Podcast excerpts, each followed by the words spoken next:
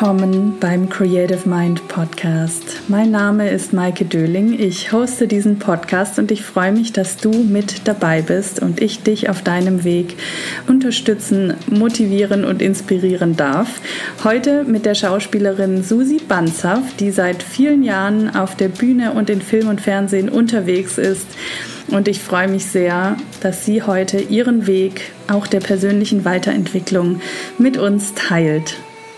Wir haben dieses Gespräch auf Fuerteventura mit Blick auf ein traumhaftes Meer aufgezeichnet und du wirst im Hintergrund ein bisschen das Meeresrauschen hören. Also stell dir gerne auch dazu ein türkisblaues, wundervolles, traumhaftes Meer vor und vielleicht kommst auch du ein wenig ins Träumen und ich wünsche dir viel Spaß und Inspiration mit dieser Folge. Ich glaube, es wird hier gerade ein kleiner Traum wahr, ist mir gerade so klar geworden. Deine oder meine? Vielleicht unsere beiden. Weil ich habe vor einer Weile mal gedacht, ach, es ist so schön, auf dieser Insel auf Fuerteventura die Interviews live zu, führ äh, zu führen. Mhm und ich hatte ein paar, aber das jetzt mit dir hier zu machen, mit, man kann es leider nicht sehen, aber mit dem Blick auf ein türkisblaues Meer, ja. draußen auf der Terrasse bei Susi im Hotel, ist ein absoluter Traum. Und ich freue mich total, dich, liebe Susi, im Podcast zu haben, liebe Zuhörerinnen und Zuhörer. Ich habe eine Schauspielerin zu Gast heute. Sie hat in den letzten Wochen ganz fleißig gedreht für ich glaube fürs ZDF, das darfst du mir gleich selber sagen, für Zürich-Krimi. Mhm. Du warst in den letzten Jahren bei St. Mike zu sehen und in vielen anderen. Das, auch darüber werden wir sprechen. Mhm. Liebe Susi, ich freue mich unfassbar, dass ich dich im Podcast habe. Herzlich willkommen. Danke, liebe Maike. Ich freue mich sehr, dass ich zu Gast sein darf. Ich schon vorhin heimlich zu dir gesagt habe, ist es ein Punkt auf meiner Bucketlist, den ich jetzt streichen kann. Also ich hatte das wirklich vor einem guten Jahr oder so, glaube ich, aufgeschrieben und ich möchte mal bei dir im Podcast zu Gast sein. Und jetzt, zack, da muss man nur einmal nach Fuerteventura kommen. so, dann gucken wir, das ist der Ausblick und schon klappt's. ja, wie schön. Ich glaube, das hat jetzt auch einfach gepasst ja. mit uns. Ja. Haben wir uns eigentlich über den Podcast kennengelernt? Bin mir gar nicht mehr so sicher. Ja, ja, ja, ja, ne? über, ja. über eine Freundin noch, die mal was gepostet hatte über deinen Podcast und daraufhin habe ich in deinen Podcast reingehört und habe dir dann, äh, weil ich so begeistert war, noch eine Nachricht geschickt dann über Instagram mich, ja. und ja. du hast auch geantwortet, was ich auch ganz toll fand. Weil manchmal ja, hat man ja auch das Gefühl, ja, ich schicke da halt irgendwo hin meine Begeisterung und ähm, kommt nichts versandet so. ja. Also du und Michael Rappaport. Äh, Michael Rappaport hatte ich auch mal eine Nachricht geschickt, weil er so einen coolen Post gemacht hat. Und der hat sich auch bedankt. Also ihr seid so eine Liga. Michael Rappaport und du. Dankeschön. Ja. ist mir eine Ehre. Ja. Wie schön. Also wie ich gerade schon gesagt habe, du hast ja echt einiges gedreht jetzt in den letzten Wochen. Ja. Und ich glaube, du hast dir deinen Urlaub redlich verdient. Ja, zumal der letzte Dreh auch etwas holprig war durch diverse Corona-Unterbrechungen und dann, ähm, ja, ich, mich hat es dann letztlich selber auch noch erwischt und dann in einer fremden Stadt ähm, in Quarantäne zu sein, war auch eine ganz eigene Herausforderung. Also eigentlich haben wir einen Zürich-Krimi gedreht, aber es fühlte sich an wie zwei. Was hast du in den letzten Wochen alles gedreht? Das war der Zürich-Krimi, aber davor war das noch was Genau, anderes, davor ne? habe ich noch gedreht. Ähm, der Arbeitstitel war Die Welt ein Campingplatz. Mhm. Das äh, sind auch zwei 90 Minuten, die in dieser Herzkino-Reihe fürs ZDF Ach, kommen werden. Ja. Die laufen auch im September. Also September habe ich ziemlich geballte Fernsehpräsenz, glaube ich. Da kommen zwei neue Zürich-Krimis, die beiden Herzkino-Sachen kommen. Ich weiß nicht, ob der Arbeitstitel übernommen wurde oder ob das jetzt nochmal anders heißt, aber Schön, guckt einfach immer ja sonntags um Viertel nach acht im September ZDF. da ist Susi am Start. Irgendwas mit Camping. Da ist es ja voll passend mit dem Podcast. Der ja. wird, denke ich mal, auch so zu der Zeit rauskommen. Ich habe gestern tatsächlich mal so ein bisschen in deine Vita reingeschaut. Okay. ich kenne dich ja jetzt auch schon ein bisschen, ich weiß es gerade nicht, aber so vielleicht zwei Jahre oder so. Ja, ich glaube sowas. Ne? Kommt irgendwie mhm. hin. Und ähm, habe aber mir, glaube ich, noch nie so richtig ausführlich deine Vita angeschaut. Das mache ich aber ja bei den Leuten dann, wenn ich sie im Interview ja. habe. Und dann habe ich gestern gesehen, okay, du hast, ja, ich wusste, du hast viel Theater gespielt. Mhm.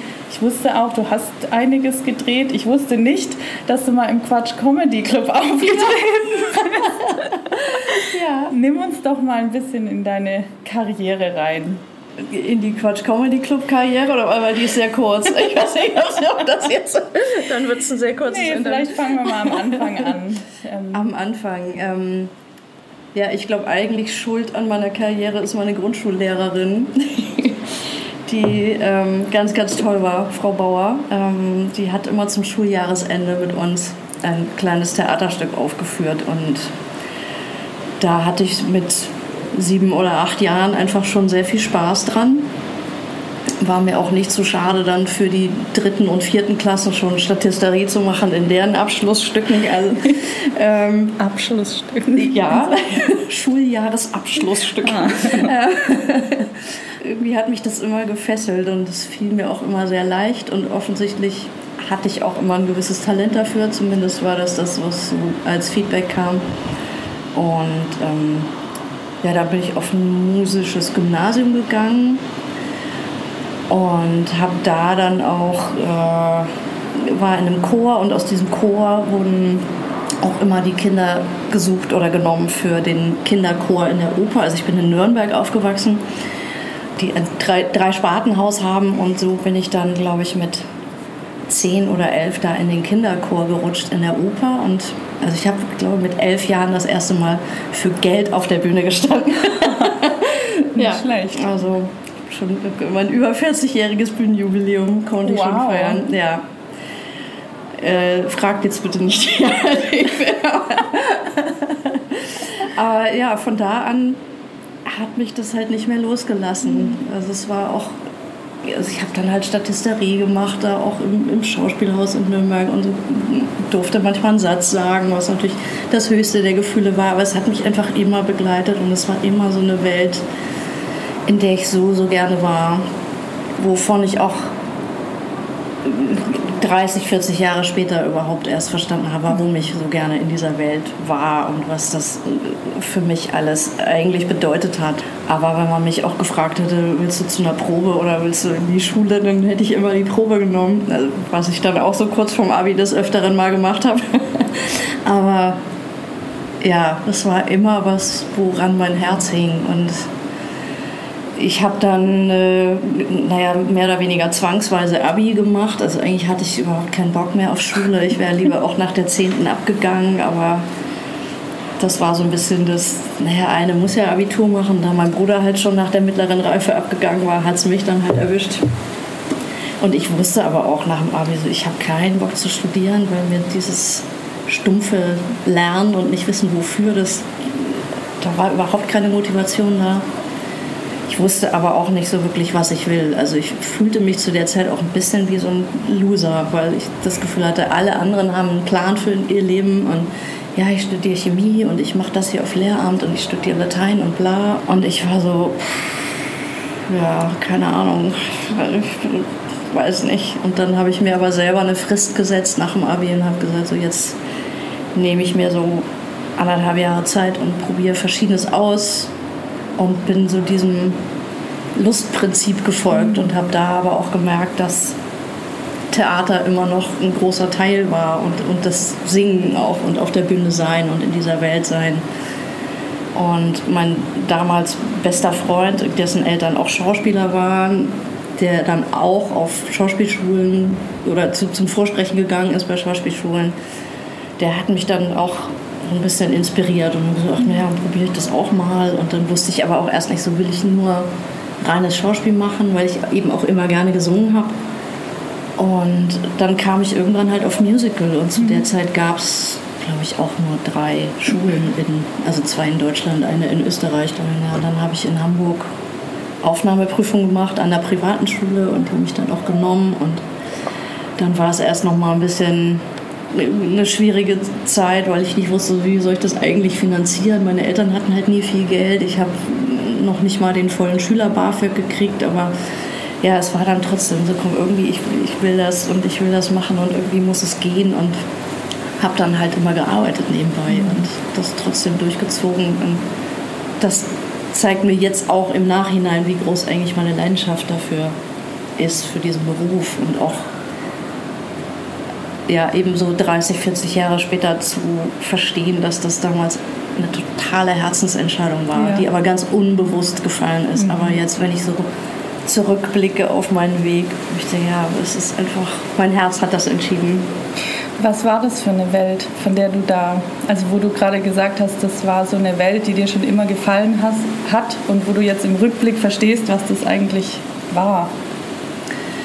Das war einerseits so eine Welt, in der ich mich auch gesehen fühlte, mhm. was mir zu Hause oft fehlte, mhm. wo ich eine Kreativität ausleben konnte, wo ich mich total frei gefühlt habe, aber auch inspiriert und also es war auch bei uns zu Hause zum Beispiel, in dem, wir haben in so einem Fünf-Parteien-Haus gewohnt und in dem Haus wohnten auch immer Schauspieler und das waren immer die Leute, wo ich auch in meiner Freizeit lieber war als zu Hause, weil da einfach auch nochmal, da fanden ganz andere Gespräche statt als mhm. bei uns zu Hause. Also wir waren halt kommen nicht aus einer Familie, die wirklich miteinander redet oder wenn wo sehr viel so an der Oberfläche ist. Und ich glaube, in mir war immer so ein Bedürfnis nach mehr Tiefe und nach was anderem und nach einem anderen Austausch. Und das ging mit meiner Familie irgendwie nicht. Und dann war das eben auch Teil dieser Welt, dass ich merkte, oh, da sind Leute, die, die verstehen, wie ich mich fühle, ohne dass ich das groß erklären muss. Die, mhm. die wissen, wie sich das anfühlt, wenn man da auf der Bühne ist oder wenn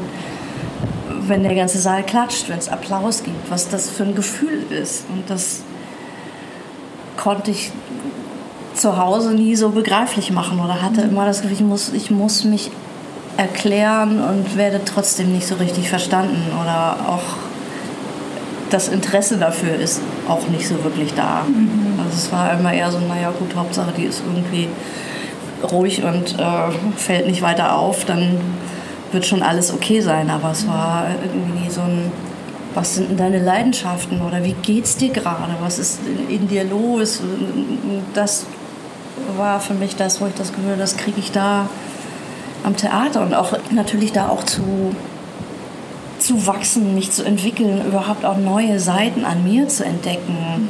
Durch das, was mir natürlich auch an naja, Rollen, also erstmal, ich meine, gut, so von Statisterie oder so, aber trotzdem, es war für mich, ich, ich habe das ernst genommen und ich habe das halt alles aufgesogen. Weil ich auch da, ich, ich habe da auch gemerkt, ich bin halt ein Mensch, der viel lernt, so durchs Zugucken. Oder ich, ich bin dann nicht so gut drin, manchmal Fragen zu stellen, weil ich das eben, glaube ich, auch von zu Hause nicht kannte.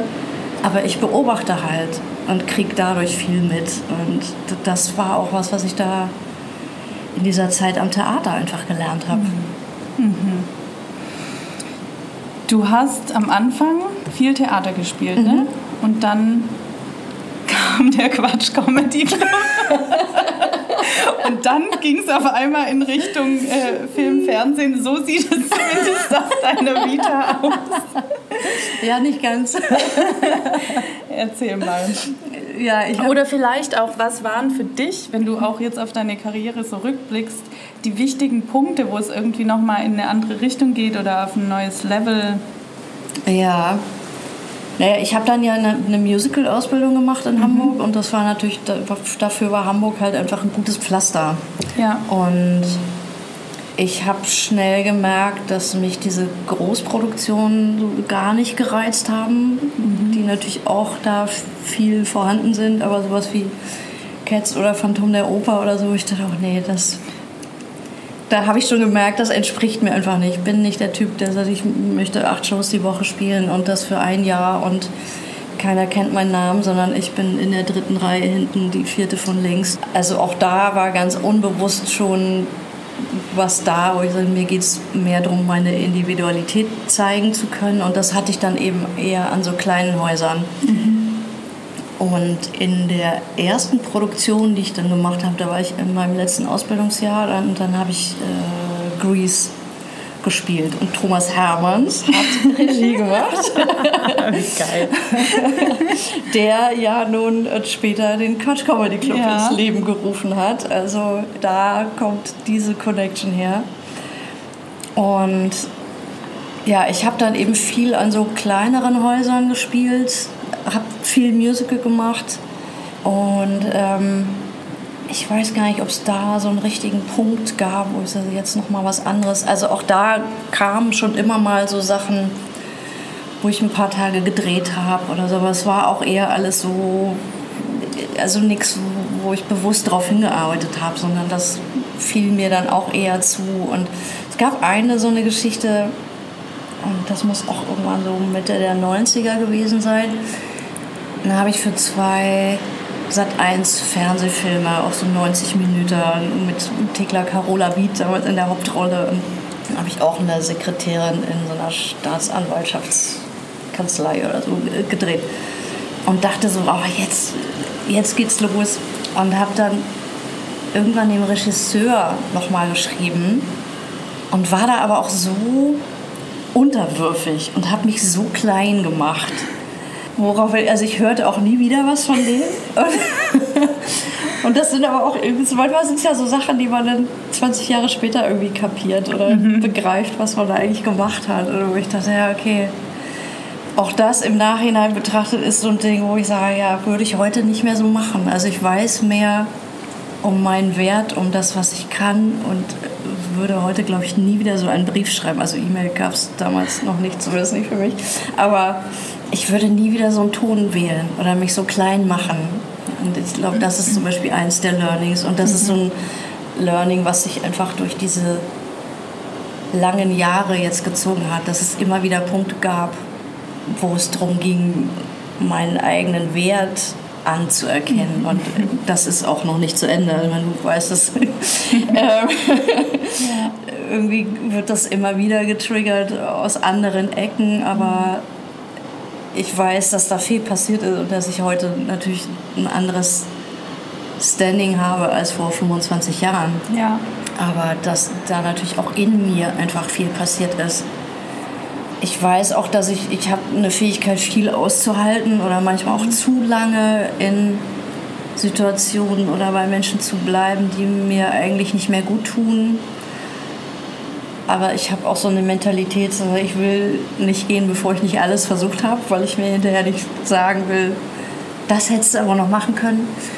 Aber ja, manchmal gab es dann so Momente, wo ich dachte, so an bestimmten Häusern oder so, wo ich dachte, okay, jetzt geht's einfach nicht mehr. Ja. Jetzt um meiner selbst willen muss ich da jetzt weg. Und das waren immer Punkte, wo es auch so ein Wachstum gab.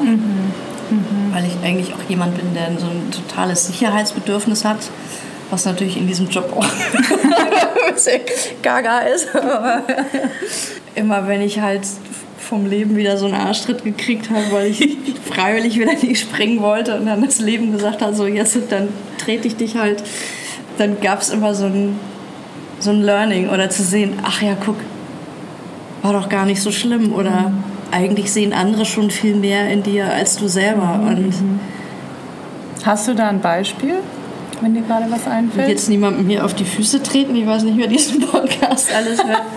Aber ja, es gab eine Situation an einem, an einem Theater, wo ich halt lange war in Hamburg und ähm, wo das dann irgendwann mit dem Intendanten sich auf ziemlich unschöne Weise überworfen hat, was auch wieder von der Persönlichkeit her von ihm ganz spannend war, weil es auch ein Mensch ist, der nicht redet. Also wieder was, was ich von zu Hause eigentlich kenne, aber wo Ja. ich auch gemerkt habe, so, sag mir doch wenigstens, was ich gemacht habe, damit ich irgendwie darauf reagieren kann. Und das hat halt auch so ein altes Muster getriggert, weil meine Mama das manchmal auch gut konnte. Dass sie, na, musst schon selber wissen, was du gemacht hast. Sag mir doch jetzt bitte einfach, warum du sauer bist.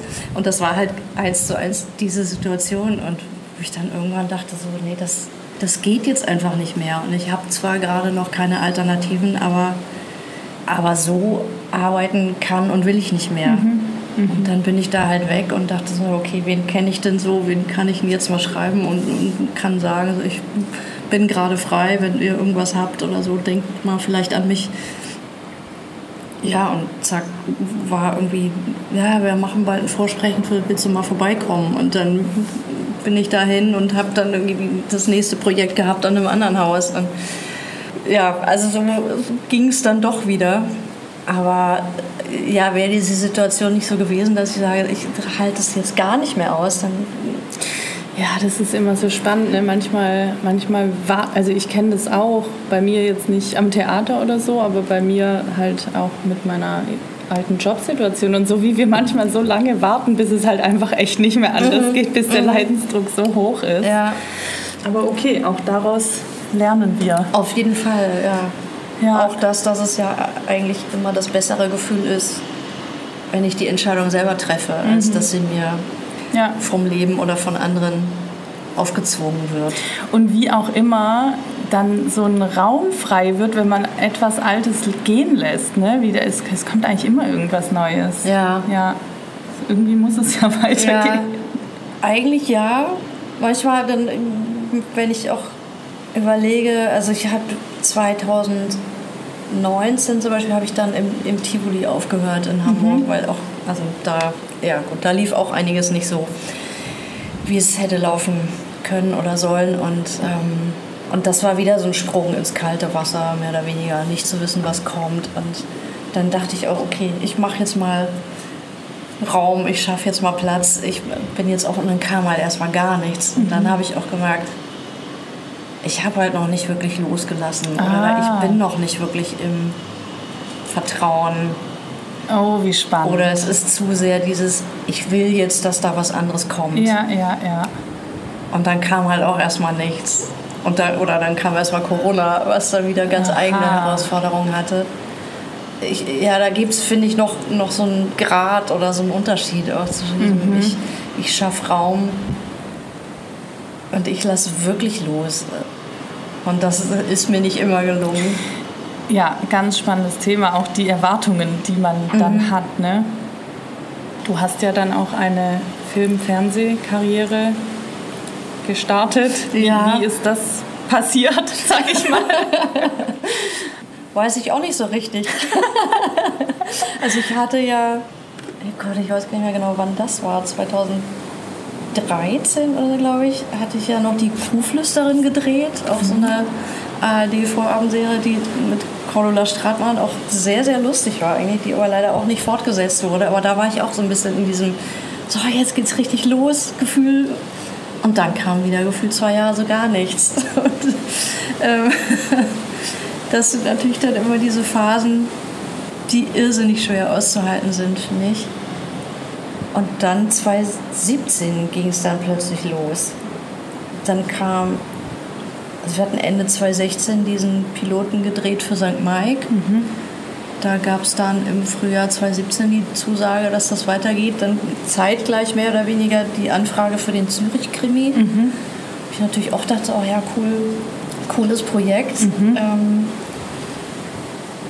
das heißt, du hast gar nicht so viele kleine Sachen vorher gemacht und bist direkt quasi in die durchgehenden?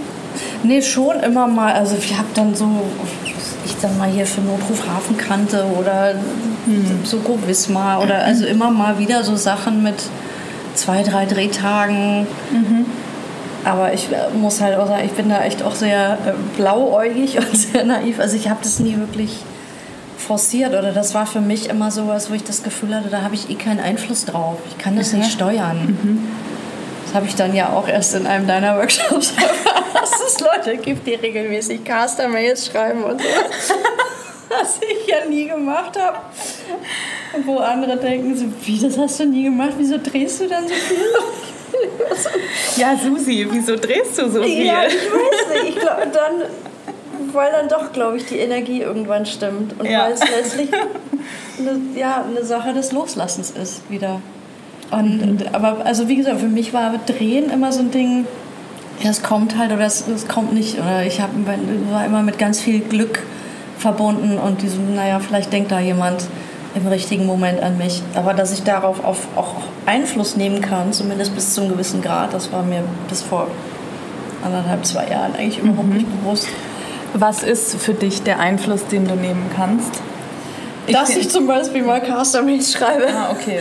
oder eben einfach äh, ja, diese ganzen Online-Möglichkeiten, die es halt heutzutage gibt, diese ganzen Portale. Also das, das existierte ja überhaupt nicht, als ich angefangen ja, habe. Da war das ja auch alles ja. immer noch mal mit ganz anderem Aufwand und natürlich auch Kosten verbunden. Oder ich muss jetzt hier ein Demoband schneiden, dann mache ich hier 50 VHS-Kassetten, für die ich noch Hüllen kaufen muss, für die ich dann auch noch ein Foto ausrum ja. und was da drauf ist. Und dann wurde es irgendwann Hightech und es wurden DVDs, wow. Das Aber war ja, meine Zeit mit den DVDs. Ja. Aber ich erinnere mich auch noch, dass es echt teuer war dann. Ne? Ja. Ne? Immer diese ganzen Fotos und alles dann zu falten und ja. verschicken und an genau. die Agenturen und so. Und das war halt auch manchmal zu Zeiten, wo ich dachte, naja gut, ich, ich spiele halt jetzt hier in einem kleinen Theater. Ich habe vielleicht... Äh, 1000, äh, weiß ich nicht, 1000 Mark netto und davon soll ich dann noch 400 Mark für Demomaterial mhm. ausgeben, wo ich dachte, das ging halt auch einfach nicht Aber wie immer. hast du das dann gemacht? Also hast du wie sind die Leute auf dich aufmerksam geworden? Ich hatte dann natürlich, ich war zu der Zeit in noch so ein paar Agenturen, so People-Agenturen, dann war es halt immer mal, oh ja gut, hat mal ein Werbespot geklappt oder so. Und dann war es wieder so, dass ich dachte, ja okay, habe ich mal 3.000, 4.000 Mark oder irgendwann dann wurden es auch mal Euro und dachte ja, okay, wenn ich das habe, dann investiere ich das auch. Ja. Dann kann ich das machen. Aber vorher war es halt immer so ein bisschen das, das sich da durchjonglieren. Oder und dann hast du dir eine Agentur gesucht, quasi so die, mit der. Ja, ja, auch, auch nicht. Ich denke auch, wie ich mir gerade selber so zuhöre. Nee, ich finde das ganz großartig gerade. Wie unbewusst ich durch mein Leben gestolpert bin. Das ist so, darf man auch keinem erzählen. Aber ihr hört das jetzt alle. Gut, jetzt ist es raus. Ähm, Ne, auch da war es dann oft so, dass ich dachte, ach ja, da ist ein Freund von mir, der jetzt in der Agentur ist, also kannst du da mal fragen? Und dann hat der Freund so, ja, geh da mal hin und ja, wir würden dich nehmen. Und also es, das war eigentlich ganz oft, auch hier wieder rückblickend, war ich dann halt in so einem Flow. Ja. Dann, und dann flutscht es und dann geht es ohne Aufwand, ohne großen und ich muss nicht suchen und auch nicht so meinem Naturell zuwiderhandeln. Weil zum Beispiel sowas wie Klinken putzen oder das ist für mich halt Oh, das ist mir so zuwider. Also ich, ich, weiß, es gibt Menschen oder Kollegen, Kolleginnen, die sagen, ich finde das super, ich schreibe irgendwie alle vier Wochen hier meine Casa-Mail und ich mache permanent neue Fotos und ich mache hier ein Demo und schneide da und hier ein neues About Me und ich bin so, oh Gott, lass mich in Ruhe mit all dem Kram. Und, und trotzdem gibt es halt manchmal diese Wellen, wo ich dachte, ja, und trotzdem werde ich offensichtlich ja irgendwie wahrgenommen. Also ja und mehr als mir bewusst ist. Das kriege ich halt auch immer mal wieder ja. gespiegelt oder auch was, was Menschen in mir auch für eine Qualität sehen meiner Arbeit oder ja. so. Ne? Also wo ich auch denke, ja, okay, dessen bin ich mir halt gar nicht bewusst mhm. und stolper halt so weiter. Ja, ich glaube, du hast da gerade echt was. Naja, ich, ich finde, mittlerweile stolperst du nicht mehr so. Es ist schon alles ziemlich bewusst, jetzt langsam auch. Ja, dank deiner Aber Jetzt kommt das schlechte Gewissen immer mehr mit dazu. Ich müsste mal wieder, ich müsste mal wieder. Nee, aber ich finde, du hast da gerade was Wichtiges gesagt, dass du halt deinem Naturell auch gefolgt bist mhm. und dadurch in so einem Flow warst, weil es, es ist einfach, es funktioniert einfach durch jeden anders. Ja. Und wenn ich jetzt mal so in die Runde gucke mein, an meine Klientinnen der letzten zwei Jahre, dann da gibt es einfach die einen, die funktionieren so mit dem regelmäßig E-Mails schreiben und so. Mhm. Und dann gibt es die, bei denen funktioniert es einfach nicht. Ja. Ich, ich glaube, da muss wirklich jeder ganz bewusst rausfinden, was ist mein Naturell und was funktioniert bei mir, auch ja. rückblickend mal gesehen. Da hat mir halt das Human Design zum Beispiel ja. total geholfen, das auch zu verstehen, aber auch anzunehmen. Mhm. Also das ist einfach also, dass ich eigentlich schon ganz lange meinem Naturell entsprechend ja. mich verhalten habe. Ja, ja. Aber dadurch, dass ich mein Human Design ein bisschen besser kenne, mhm. ist dieses, dieses Schuldgefühl weg oder mhm. dieses Ich müsste das doch anders machen, weil ich dann, nee, es würde mich auch nicht zum Erfolg führen. Ja, ja. Weil es einfach nicht meiner Natur entspricht. Mhm. Und das, also ich habe es immer noch nicht hundertprozentig angenommen und ich habe immer wieder diese Momente, wo ich denke, ja, ich muss aber doch mal und ich sollte mal mehr tun und dies und das. Also immer wieder diese solltes. Aber je, je öfter ich mir das ins Bewusstsein hole, dass, dass ich auch sage, nein, ich, ich brauche Pausen und mhm. mir die auch nehme und mhm. dann auch weiß, wenn ich dann aber loslege, schaffe ich halt fünfmal so viel wie andere Leute ja. in der Zeit. Ja, äh, ja. Das, das finde ich schon sehr hilfreich. Ja, finde ich, hast du gerade voll schön auf den Punkt gebracht irgendwie so. Das hatten wir gerade selber noch mal in den.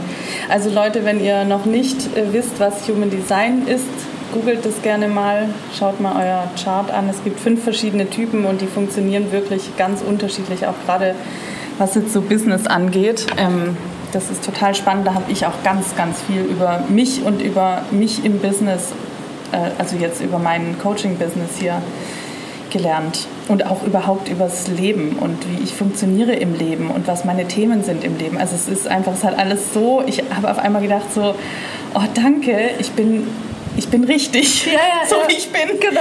Das hat mir rückwirkend so viel über mich erklärt. Ja. Und bestätigt, Voll. dass das Gefühl eigentlich immer richtig war. Ja, ja.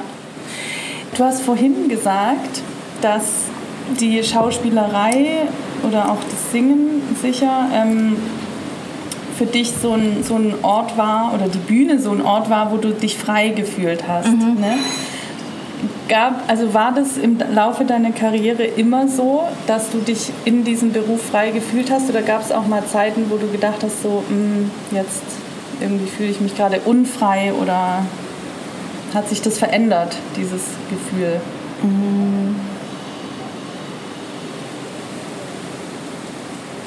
Es eine Denkpause.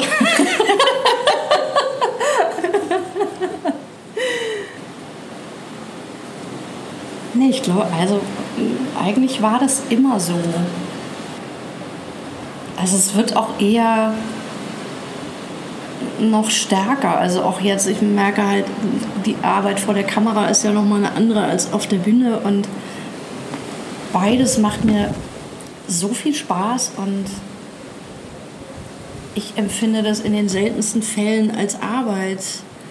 Also auch je, je mehr Erfahrung ich sammle und je, je mehr ich dazulerne und das hört ja nie auf. Also das ist für mich halt auch also so, so eine Herausforderung an mich selber, auch wenn ich ein Stück spiele und sage, ja, das spiele ich jetzt 20 Mal, mich selber immer wieder dahin zu bringen, zu sagen, ich, ich will nicht auf Autopilot laufen, mhm. sondern ich will auf die Bühne gehen jeden Abend und ich will wach sein. Und ich will diese Nuancen mitkriegen, die auch mein Spielpartner heute mal anders reinbringt oder ja. auch also immer noch wieder da zu sehen, was geht denn noch oder wo, wo kann diese Figur noch hin? Das ist ja auch was, wenn, wenn gerade auf der Bühne finde ich, weil es ja auch nochmal ein anderer Arbeitsprozess ist, aber wenn diese Figur irgendwann klar ist, dann habe ich ja in dieser Figur auch eine totale Freiheit, mhm. Mhm. mich zu bewegen. Also nicht, dass ich plötzlich sage, ja, okay, normalerweise schalte ich da immer das Licht aus, heute mache ich das mal nicht. Das ist natürlich ja. gewisse Absprachen äh, schon einzuhalten, aber trotzdem habe ich in dieser Figur dann eine Freiheit, mich zu bewegen, anders zu sprechen, anders zu agieren, Dinge minimal zu verändern und trotzdem bleibt es diese Figur. Und beim Drehen ist es natürlich ein anderer Arbeitsprozess. Ich mache den Take jetzt fünfmal und aus verschiedenen Kameraperspektiven, aber auch da kann ich ja gucken, was kann ich denn in Nuancen verändern oder wie mhm. kann ich nochmal anders spielen und also das gibt mir total das Gefühl von der Freiheit mhm. und von, von dem also eben auch dieses permanente Dazulernen und was eben, was ich von der Bühne manchmal kenne, von, auch von Kollegen, die ein Stück vielleicht lange spielen, wo ich merke, dass diese Wachheit verloren geht. Mhm. Und äh, das, da, da, möchte ich halt zum Beispiel einfach nie hin. Oder auch Leute, ja. die lange in Serien sind, also die, die so müde sind und so bocklos, mhm. wo ich dann auch denke, nee, an so einen Punkt möchte ich nie kommen. Weil einerseits ja, ja. habe ich das selber auch in der Hand also ich sage, ich, ich suche mir halt dann was, wo ich sage, wo, wo, wo kann ich noch was entdecken? Ja, ja, was ja. steckt denn da noch drin? Ich, also ich möchte nie an so einen Punkt kommen, wo ich das Ganze so überdrüssig bin. Und ich mhm. glaube, dass ich kann es mir auch gerade nicht vorstellen, dass mhm, das passiert. Mhm, das ist voll der schöne. Also es macht irgendwie so Sinn, weil wenn ich dich auch so sehe, ich sehe dich immer. Also ich habe dich ja leider leider noch nie live auf der Bühne gesehen, aber immer überhaupt, wenn wir über, darüber sprechen, dass du irgendwas spielst oder wenn ich irgendeine Szene von dir, ich habe zum Beispiel letztens die Szene gesehen, die du gedreht hast mit mhm. Aaron, ich mhm. kenne jetzt einfach den Namen. Mhm. Ich sehe halt einfach bei dir immer so diesen Drang zu spielen und diese ja. Freude darin und das spürt man auch. Und ja. ich glaube, das ist also jetzt aus meiner Sicht schon auch eins deiner Dinge, die dich wahrscheinlich auch immer wieder spielen lassen, weil ich glaube, das ist spürbar, mhm. sowas. Ich habe irgendwie das Gefühl, dass du so über die Jahre schon echt auch so dein Handwerk beherrschst. Wie kümmerst du dich um dein Handwerk? Ehrlich gesagt auch nicht wirklich.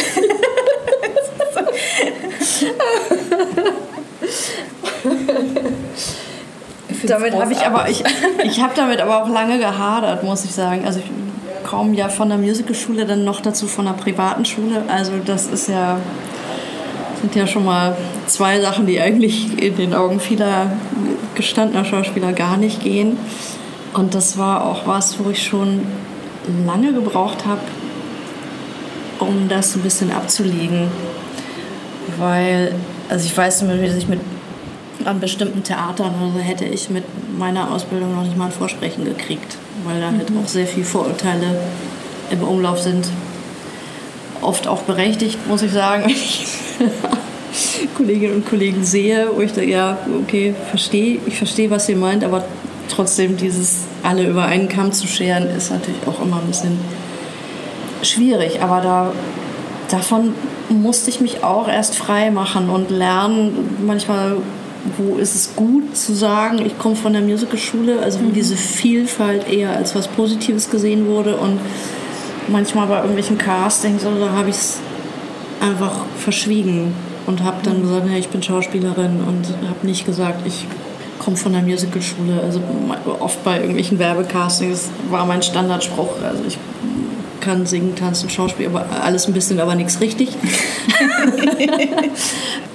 aber ja, ich war dann auch lange, als ich so meine ersten Sprechtheater-Sachen gemacht habe, da war ich auch, habe ich mich auch wieder oft sehr klein gemacht, weil ich mhm. waren halt auch bei uns in der in der Ausbildung zum Beispiel, also mein Schwerpunkt war Gesang und es lief leider durch auch bestimmte Umstände zum Teil so ein bisschen blöd, dass wir jedes Jahr einen neuen Schauspiellehrer gekriegt haben. Mhm.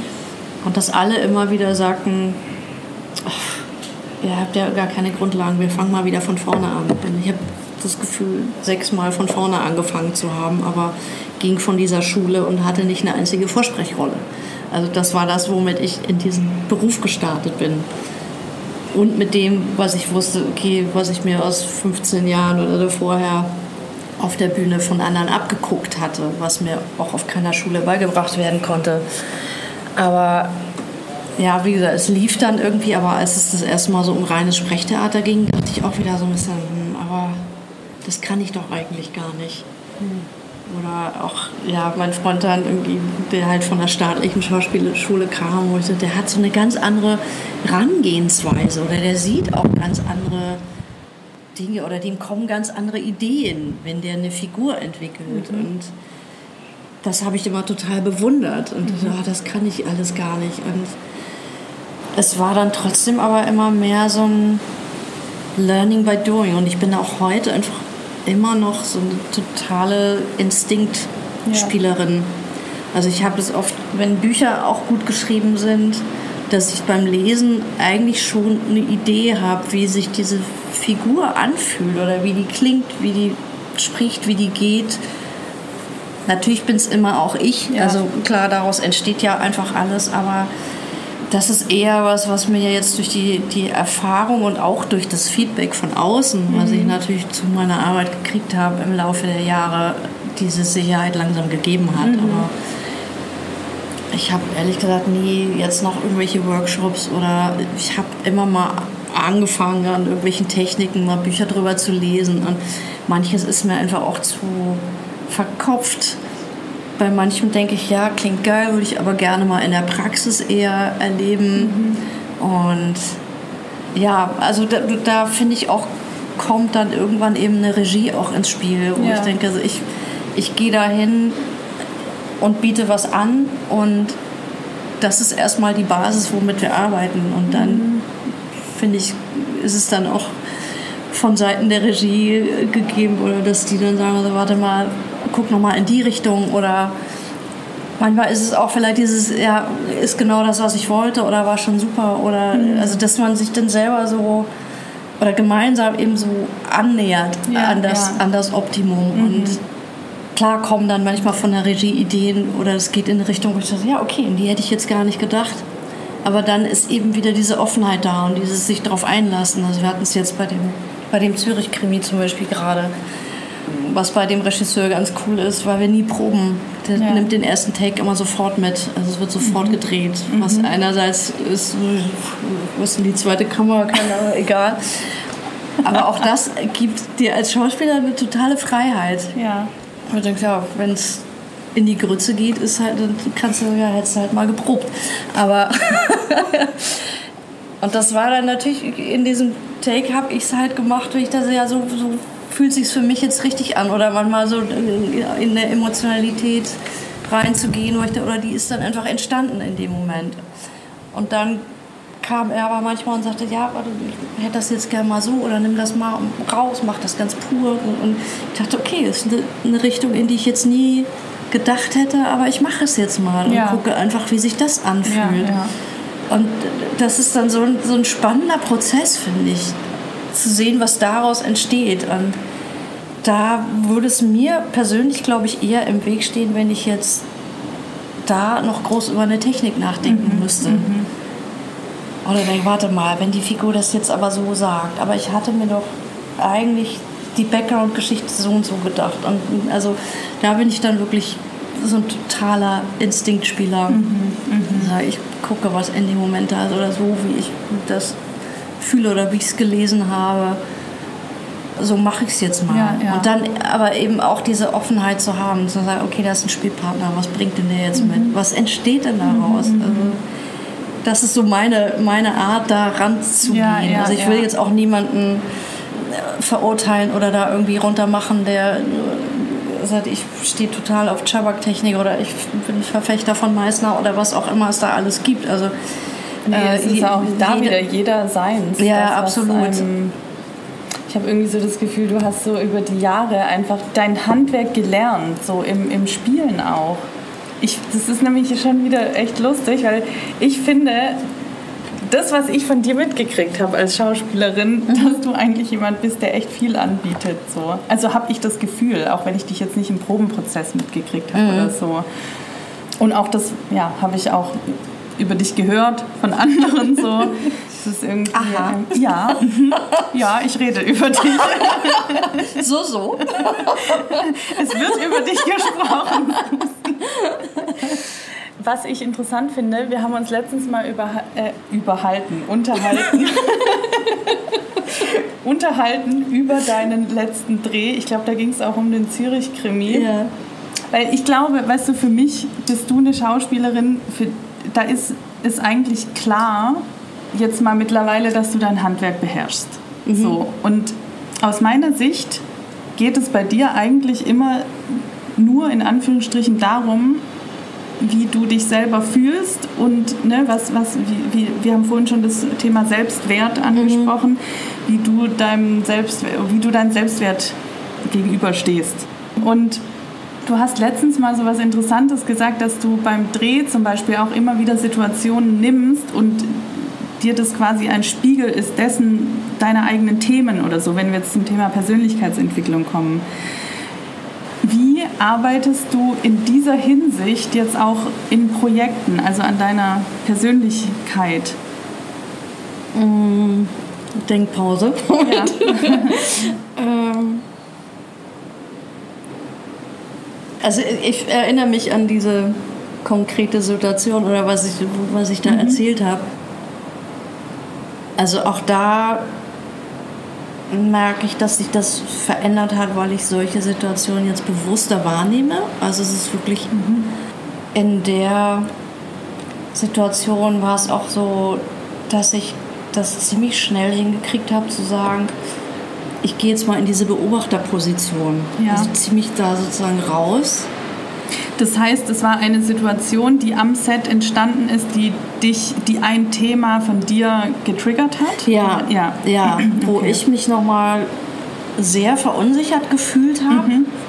und wo sofort wieder das, das Ego ja dann eigentlich ja. immer nur einsitzt und sagt so, ja, das, das war wahrscheinlich nicht gut oder das, äh, weil der hat so gar nichts gesagt mhm. und, und, und, das war, oder ja, das hättest du aber auch besser und also wo sofort dann dieser innere Kritiker sich ja, wieder gemeldet ja. hat und ich glaube, vor noch nicht allzu langer Zeit hätte ich, wäre ich da sehr viel länger hängen geblieben. Mhm. Und was jetzt passiert ist, war einfach, dass ich gemerkt habe, so ich, ich ziehe mich da quasi raus mhm.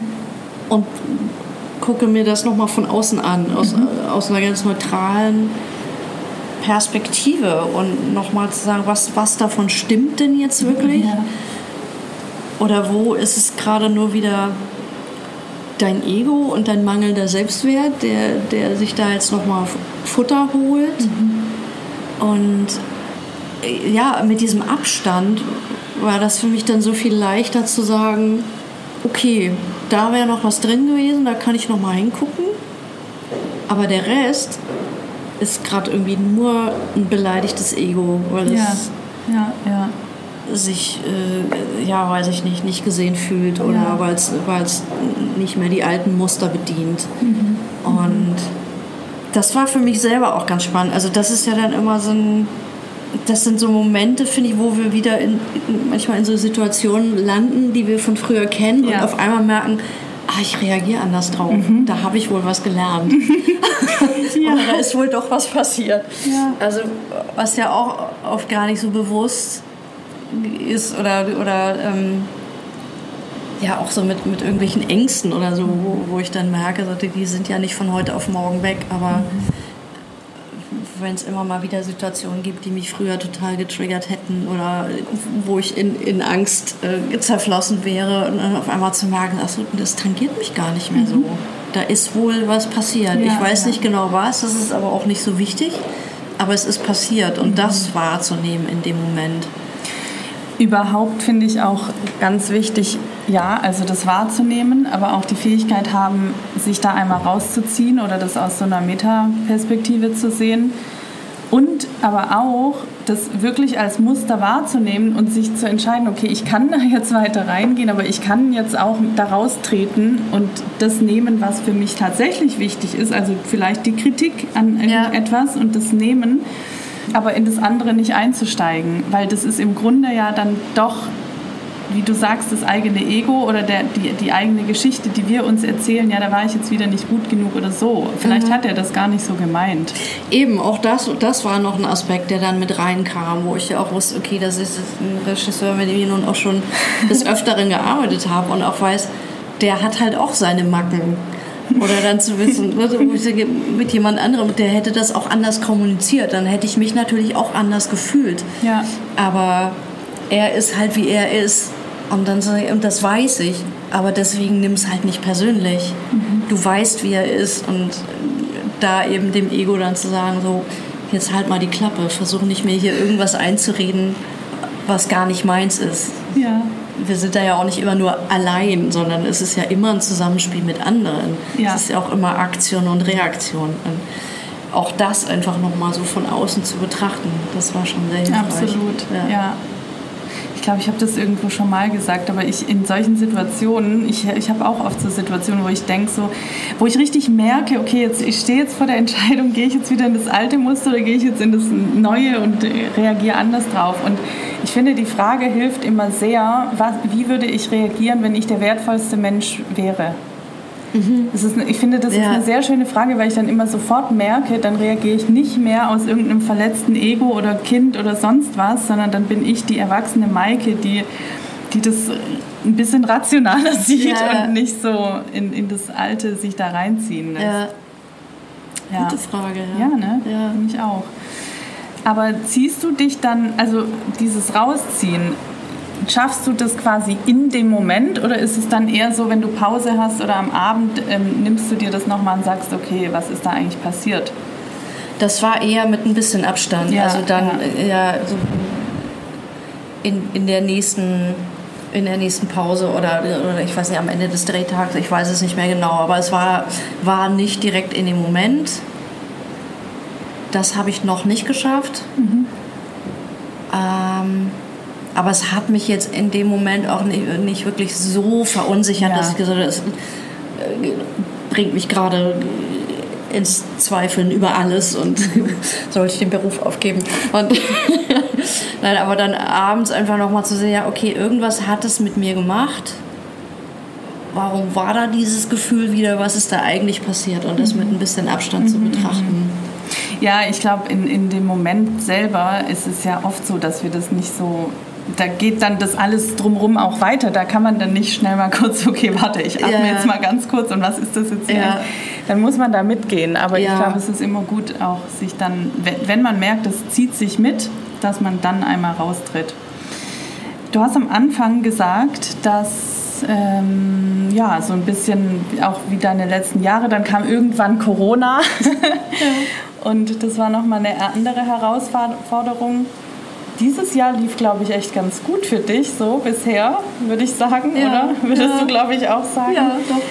Was ist für dich vielleicht auch, jetzt wenn wir jetzt mal die Zeit von Corona bis jetzt nehmen, ähm, was war so deine Entwicklung für dich als Schauspielerinnen-Persönlichkeit? Also was, was waren auch deine Schritte vielleicht für dich auch in deinem persönlichen Wachstum der letzten Jahre? Also ich habe ja nun, ich glaube, es gab so zwei Dinge. Einmal, dass ich noch während Corona auch diese Ausbildung gemacht habe für die Quantenheilung. Ja. Was nochmal so ein anderer Aspekt in meinem Leben war und ist. Mhm. Und dann auch ja, durch die, die Arbeit mit dir dann auch wirklich diese ganzen Workshops oder auch die längere Begleitung dann ähm, mehr und mehr mir auch meines Wertes bewusst zu werden. Mhm. Ähm, mich auch immer wieder schonungslos damit auseinanderzusetzen und auch zu merken, bei so Themen, wo ich denke, ja, ja, okay, jetzt habe ich es, jetzt habe ich es, jetzt habe ich es. Und was ich vorhin auch sagte, dann wird es aus einem anderen Kontext plötzlich wieder getriggert. Ja. Und dann zu merken, ach scheiße, da ist doch noch so ein Quäntchen. Ja. Äh, was im ersten Moment dann immer wieder schmerzhaft ist oder mich traurig macht. Äh, manchmal auch frustriert, weil ich denke, ich war doch jetzt schon weiter. Wieso ist das denn immer noch da? Aber es ist gefühlt so ein, so ein gründliches Aufräumen. Mhm. Mhm. Mich mehr und mehr auch Glaubenssätzen und Überzeugungen zu entledigen, die mir auch wieder nur mein Ego oder, oder der innere Kritiker die ganze Zeit präsentieren, weil es halt das ist, was sie kennen, weil es eine vermeintliche Sicherheit gibt, aber so ein Learning zu haben, einfach mehr und mehr zu spüren, dass das nicht mehr stimmt und mir dessen ja. immer bewusster mhm. zu werden und auch dieses ich muss manchmal gar nichts tun, ich muss einfach nur ich selbst sein und das ist das klingt so einfach, aber ja. das einfach immer wieder gespiegelt zu bekommen, auch manchmal. Also dafür fand ich zum Beispiel auch diese Gruppenarbeit, die wir gemacht mhm. haben, über dieses halbe Jahr immer wieder mit, diesen, mit dieser tollen Gruppe, ja. ähm, das immer wieder gesagt zu bekommen, bis das Ego dann auch irgendwann mal glaubt. Ja. Und sagen, okay, ja. ja. andere sehen so, so oft einfach viel, viel mehr in mir, als ich selber sehe. Und das Schritt für Schritt anzunehmen und anzuerkennen und auch irgendwann nicht mehr nur vom Kopf, sondern das auch zu fühlen. Und das ist sowas, da stecke ich auch immer noch mittendrin. Und du weißt, es kommen auch immer wieder diese Wellen bei mir, was ich neulich gesagt habe, ich bin total oberflächlich, ich weiß nichts, ich bin, äh, was wollen Leute eigentlich mit mir? Warum soll ich in diesem Podcast? Ich habe doch überhaupt nichts zur Welt beizutragen. Und, aber ja, letztlich habe ich das Gefühl, das ist wie so ein gründliches Aufräumen und, mhm. und das dafür waren diese zwei Jahre und auch diese zwangsweise Ruhe, die wir alle so aufgedrückt bekommen haben, glaube ich, gut, weil plötzlich der Raum da war, dass dieser ganze Mist einfach mal an die Oberfläche kommt und dass wir anfangen dürfen aufzuräumen. Und durch die Quantenheilung habe ich halt auch noch so ein paar Techniken gelernt, wo ich denke, ja, okay, da, damit konnte ich auch Ängste einfach nicht zu 100% auflösen, aber so, dass, dass sie mich nicht mehr aus der Bahn werfen mhm. oder auch alte Muster noch erkennen und oder auch zu sehen, was, was ist gar nicht alles aus diesem Leben, was schleppe ich vielleicht noch mhm. aus anderen Leben mit mir rum, was sind Dinge, die ich noch von meinen Ahnen mitschleppe, die noch in meinen Zellen sind und auch, auch auf solchen Ebenen mhm, aufzuräumen, mhm. auch energetisch aufzuräumen und Platz zu machen. Ich weiß noch nicht wofür, aber irgendwas wächst. Irgendwann, ich meine, diese Welt ist so im Umbruch und ich, irgendwas entsteht gerade und ich glaube, es ist, wenn wir dranbleiben und immer wieder Licht in diese Welt geben, entsteht was Gutes daraus. Also es ist, es steht so auf der Kippe Tag für Tag, glaube ich, aber mehr und mehr braucht es Leute, die Licht in diese Welt bringen. Und es gelingt mir auch nicht jeden Tag, aber ich, das ist mein Ziel und es ist mein Herzenswunsch und das versuche ich Tag für Tag. Und es ist auch, da komme ich wieder zum Schauspiel, weil das, auch das ist mir bewusst geworden, nochmal auch durch die Arbeit mit dir, durch dieses, was steckt eigentlich dahinter? Warum mache ich das eigentlich? Warum hat mein Herz damals gesagt, ergreif diesen Beruf oder geh diesen Weg. Und es ist auch für mich dieses, ich möchte Menschen berühren durch das, was ich tue, durch, durch mein Spiel, durch, ähm, durch meinen Gesang, durch das, was ich in die Welt bringe. Weil wenn ich sie berühre, heißt das, dass in dem Moment ihr Herz offen ist. Und wir brauchen offene Herzen in dieser Welt, finde ich. Und das das ist mein Beitrag, den versuche ich zu leisten. Und ja, auch wie gesagt, das gelingt mir auch nicht jeden Tag. Und ich habe auch meine schlechten Tage, wo ich irgendwie nur wütend und frustriert bin und mies gelaunt. Und, äh, aber trotzdem kommt es immer wieder in mein Bewusstsein. Es ist immer wieder das Nein, komm, mach weiter. Aufgeben ist keine Option. Mhm. Oh, ja. Danke, Susi. Oh Gott, du hast gerade so schöne Sachen gesagt. oh, ich weiß gar nicht, wo ich anfangen soll. Also erstmal das mit dem Sein. Ich erinnere mich noch so sehr, wie wir eine Zeit hatten, wo wir ganz doll darüber gesprochen haben, es reicht einfach zu sein. Mhm. Ich glaube, das ist bei so vielen auch der Fall und ich hatte das Thema ja selber auch letztens. Ne? Ja. Also es, wir, wir, müssen oft nicht so viel machen, sondern viel mehr dem vertrauen, was wir eigentlich sind und das sein. Also ja. da, wir, wir, haben immer eine Wirkung, sage ich ja auch immer. Ne? Wir, wir, wenn wir weniger tun und mehr sind, mehr von uns sind, ähm, eröffnet sich vor uns die Bühne. Da bin ich mir ganz sicher. So, weil wir stehen eh schon in der Welt. Also wir, dass wir irgendwo in der Höhle verschwinden, das passiert, glaube ich, nicht.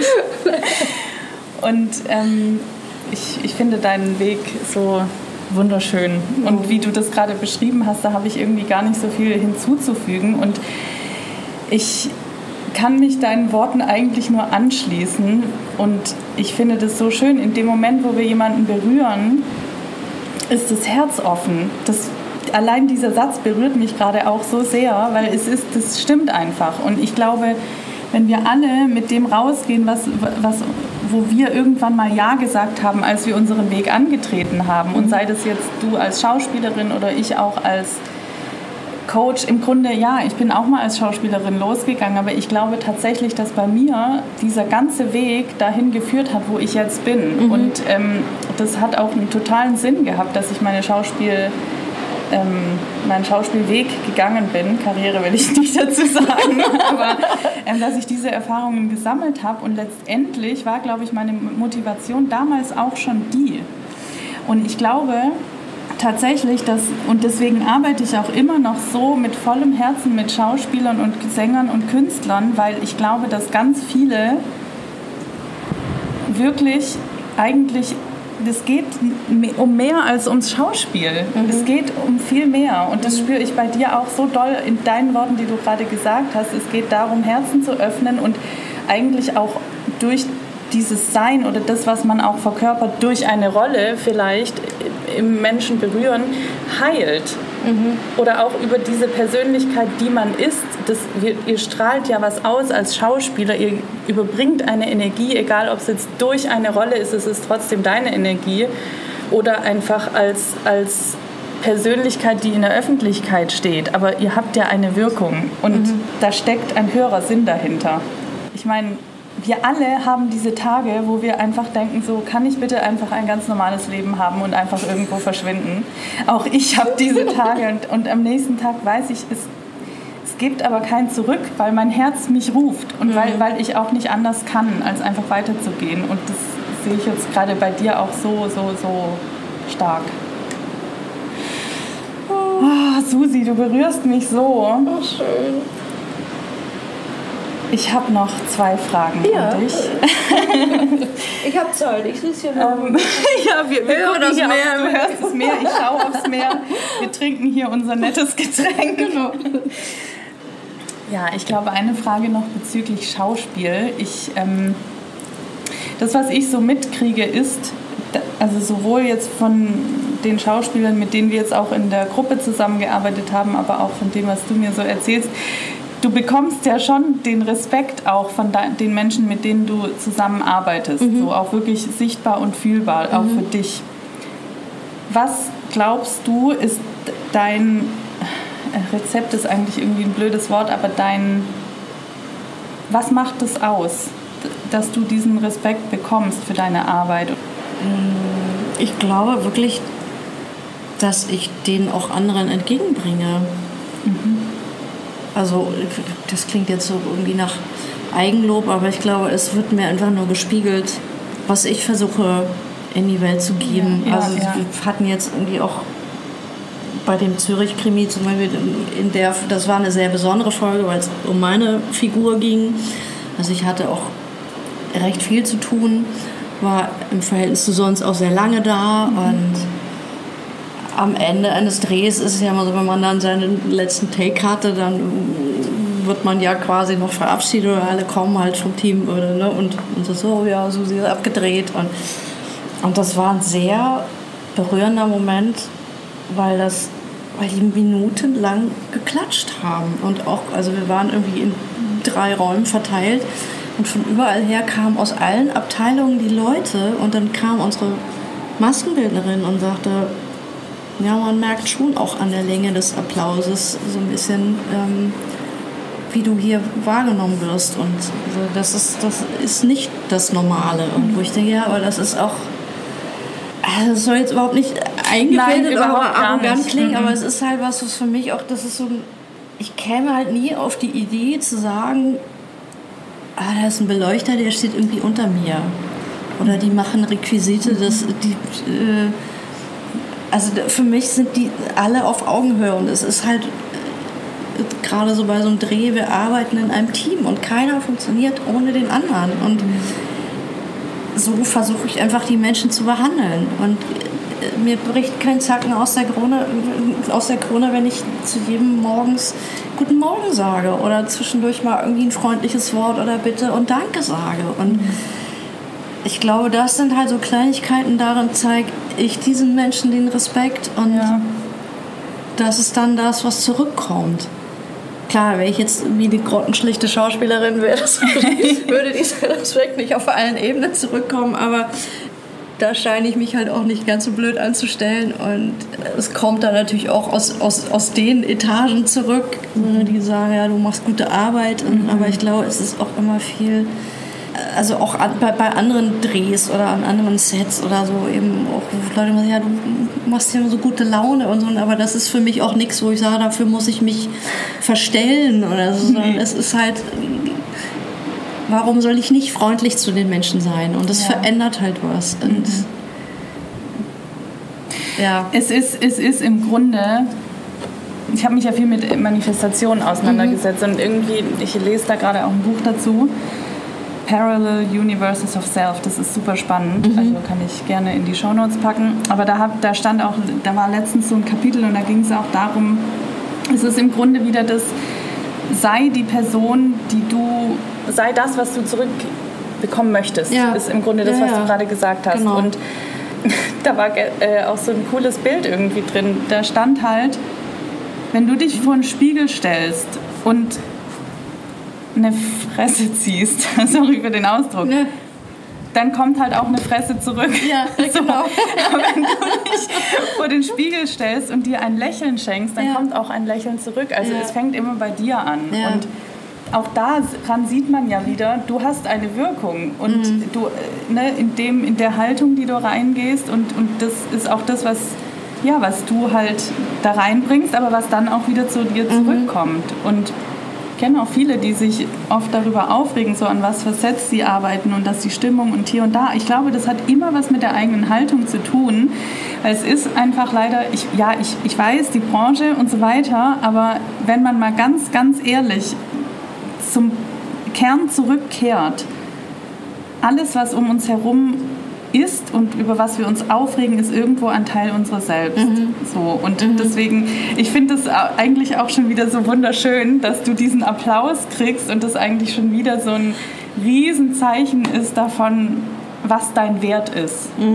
So und ähm, es ist einfach Stimmt, ja, so habe ich es noch gar nicht, ne? gar nicht ja, betrachtet. und es ist irgendwie so schön, jetzt auch in diesem Gespräch für mich gerade das nochmal so zu sehen, wenn, man, wenn wir auch so ein bisschen auf deine Karriere zurückgeblickt haben, zu sehen, ja, wir kommen immer wieder die, an diesen Punkt, wo wir an unserem Selbstwert zweifeln oder irgendwie das nochmal hochkommt, irgendein Thema oder so. Aber dich in deinem Wachstum deines Selbstwerts zu sehen, das ist voll, voll schön. Ja. Und ich glaube, du kannst es auch selber fühlen, oder? Also ich Ja, wachse da direkt mit. Ja, mehr, mehr und mehr, auf Ja. jeden Fall, ja. Also, aber es ist auch- schön, dass du das nochmal so verknüpfst, also weil das ist für mich auch was, woran ich mich zum Beispiel immer wieder erinnern kann, Ja, ja. wenn ich mal wieder nicht an mein Selbstwert glaube. Und was mir eben auch gerade noch einfällt bei dem, was du gesagt hast, ist es ja, wir haben ja auch immer die Wahl. Also klar, es ist diese goldene Regel zu sagen, behandle andere so, wie du selber behandelt werden möchtest. Aber ich kenne halt auch Menschen, die, die durchs Leben gehen und sagen, ja, sollen doch die anderen erstmal. Ja. Und ja. ich denke, ja, aber, aber warum? Warum willst du denn nicht der oder die sein, die sagt, ich mache jetzt den Anfang? Das gibt mir doch auch eine ganz andere, eine ganz andere Macht oder so. Ne? Nicht dieses, ich hole mich doch selber dadurch auch raus aus diesem Ausgeliefertsein und aus diesem Opferdasein, wenn ich für mich selber entscheide, nö, ich bin jetzt aber freundlich. Sollen die doch alle irgendwie mit ihren Hackfressen hier stehen, aber ich lächle die jetzt an und mal gucken, was passiert. Also ist auch viel schöner, als zu sagen, ich, ja, okay, äh, ich lasse mich jetzt davon anstecken. Also, Ja. Was nicht heißt, nimm alles hin. Also ich bin ja auch jemand, der, der dann Dinge anspricht, wenn ich sage, so, hier läuft einfach was schief. Aber Ja. auch da kann ich gucken, wie kommuniziere ich das?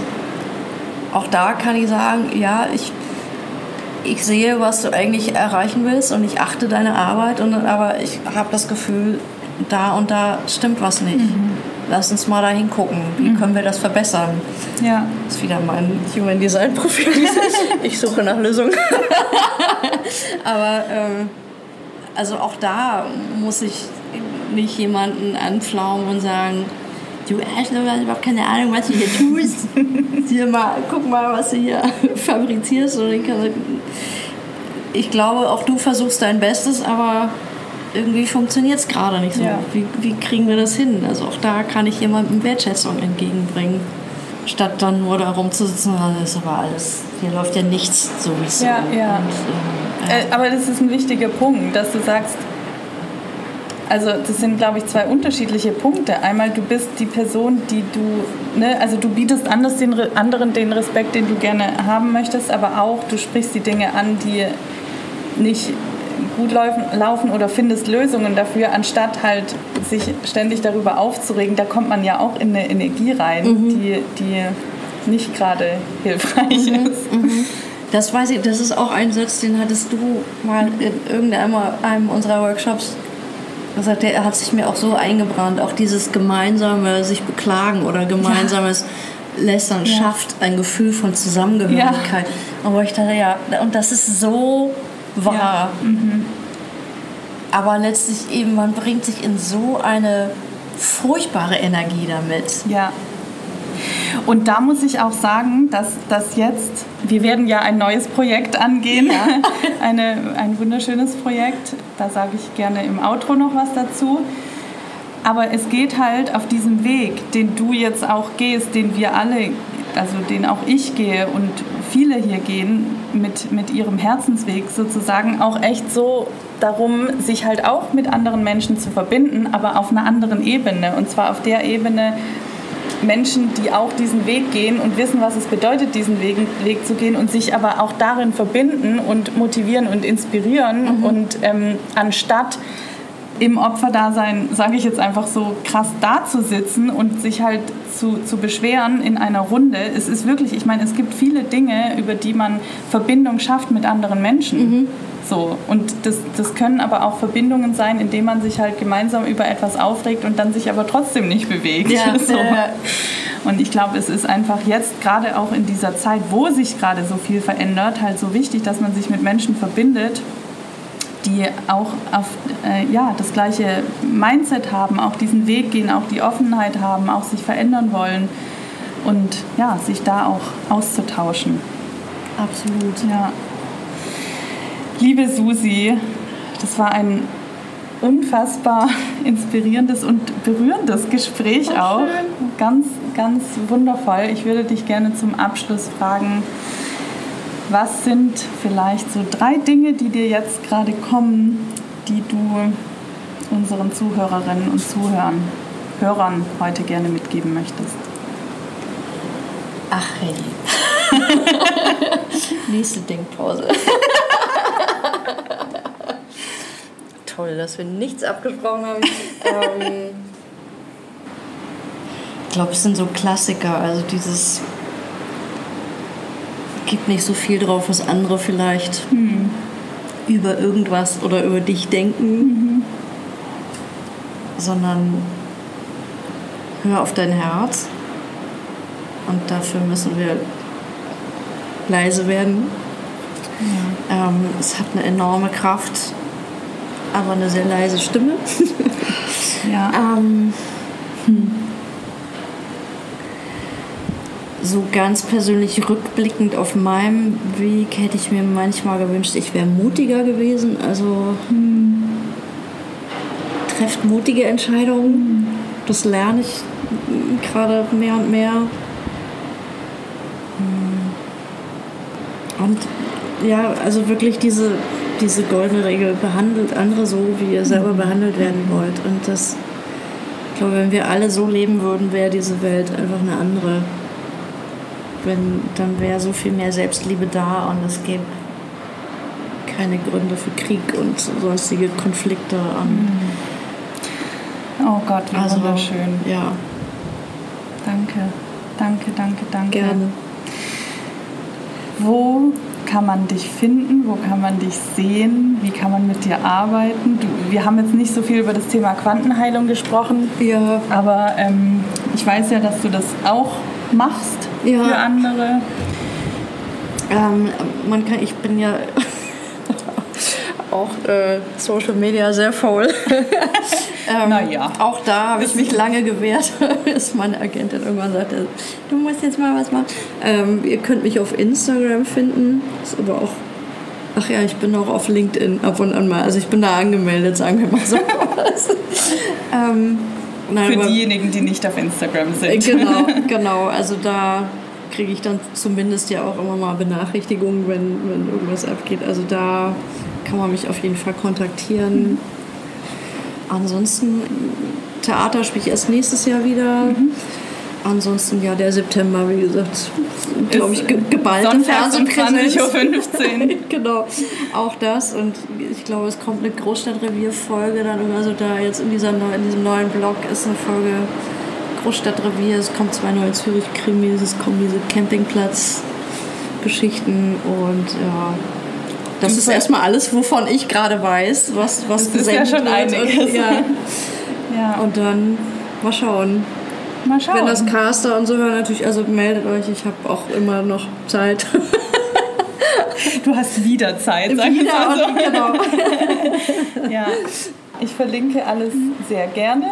Ansonsten folgt Susi bei Instagram oder LinkedIn, wenn ihr nicht bei Instagram ja. seid. Ich danke dir, liebe Susi, für dieses Gespräch. Ich danke dir für deinen Weg, den du gehst. Ich danke dir, dass du mir damals bei Instagram geschrieben hast. danke, dass du geantwortet hast. ja, ich bin mir sicher, wir werden von dir noch einiges sehen. Das wäre schön, ja. Dankeschön. Danke für dieses Gespräch, Maike. Ich hoffe sehr, dass wir dich mit diesem Gespräch inspirieren konnten und du etwas für dich und deinen Weg daraus mitgenommen hast. Wir würden uns sehr freuen, wenn du uns dein Feedback, deine Gedanken dalässt, was du gerne bei Instagram unter dem Post zur heutigen Folge tun kannst oder natürlich auch als direkte Nachricht an uns. Alle Kontaktlinks findest du in den Show Notes. Und wenn du Susi folgst bei Instagram, dann findest du auch alle Infos zu ihren aktuellen Sendeterminen und kannst sie dabei unterstützen. Außerdem habe ich es schon angesprochen, es wird ab September ein neues Projekt geben, The Creative Mastermind, für Schauspielerinnen und Kreative, die über sechs Monate gemeinsam einen Weg gehen, den Weg ihres Herzens und gemeinsam auf ein neues Level ihres Lebens und ihrer Karriere gehen.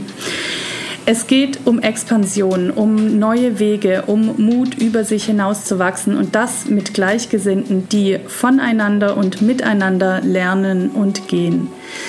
Wenn du den Ruf fühlst, auch Teil dieser Gruppe sein zu wollen, mit Susi und mit mir natürlich, dann kannst du dich aktuell noch dafür bewerben. Ein paar Plätze sind noch frei. Für mehr Infos und Details geh gerne auf den Link in den Show Notes und wenn du Fragen dazu hast, dann melde dich gern bei mir. Ich danke dir von Herzen fürs Zuhören. Ich wünsche dir einen wunderschönen Tag oder Abend und ich freue mich, wenn du auch bei der nächsten Folge wieder mit dabei bist.